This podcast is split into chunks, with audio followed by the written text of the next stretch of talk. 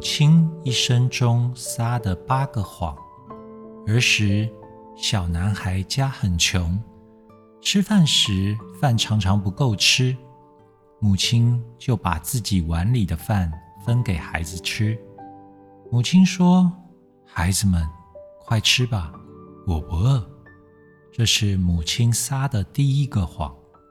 男孩在发育的时候，劳动的母亲常利用周日休息时间。去田旁的河沟里捞些鱼来给孩子们补钙，鱼很好吃，鱼汤也很鲜。孩子们吃鱼的时候，母亲就在一旁啃鱼骨头，用舌头舔鱼骨头上的肉渍。男孩心疼，就把自己碗里的鱼夹到母亲碗里，请母亲吃鱼。母亲不吃。母亲只用筷子把鱼夹回男孩的碗里。母亲说：“孩子，快吃吧，我不爱吃鱼。”这是母亲撒的第二个谎。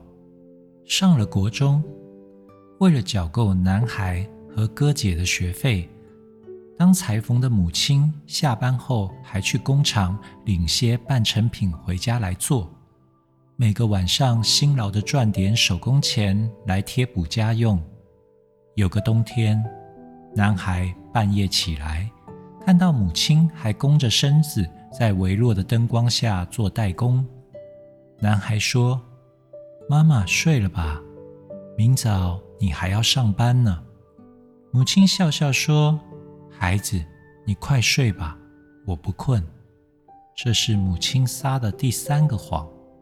大学联考那年，母亲请了假，陪着男孩参加大学联考，为男孩助阵。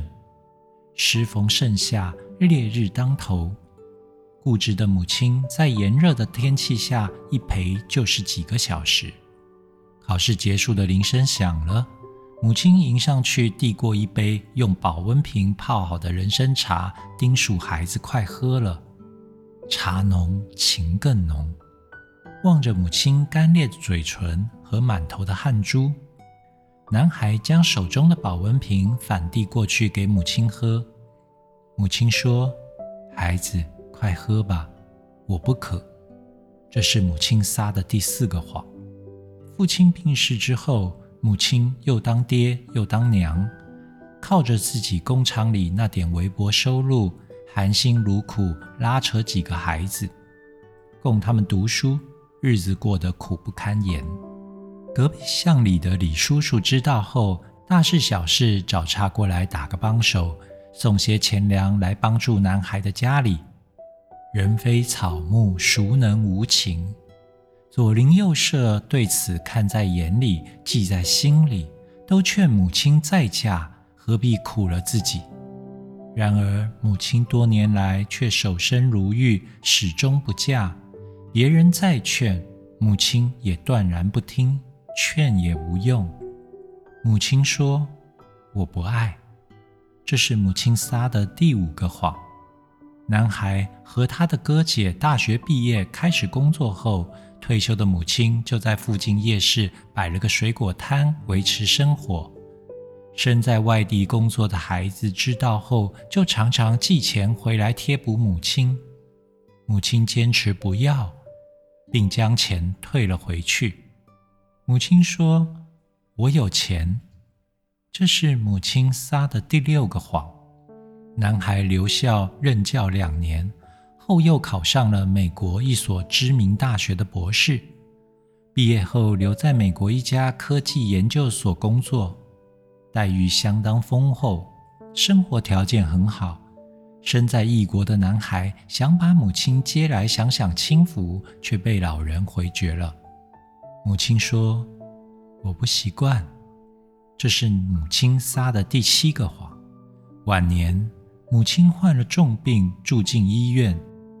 远在国外教书的男孩乘飞机赶回来时，手术后的母亲已是奄奄一息了。母亲老了。望着被病魔折磨得死去活来的母亲，男孩悲痛欲绝，潸然泪下。母亲却说：“孩子，别哭，我不疼。这是母亲撒的八个谎。朋友，你的母亲曾经为你撒下几个谎呢？那些谎都是她对你爱的表现，要好好珍惜哦。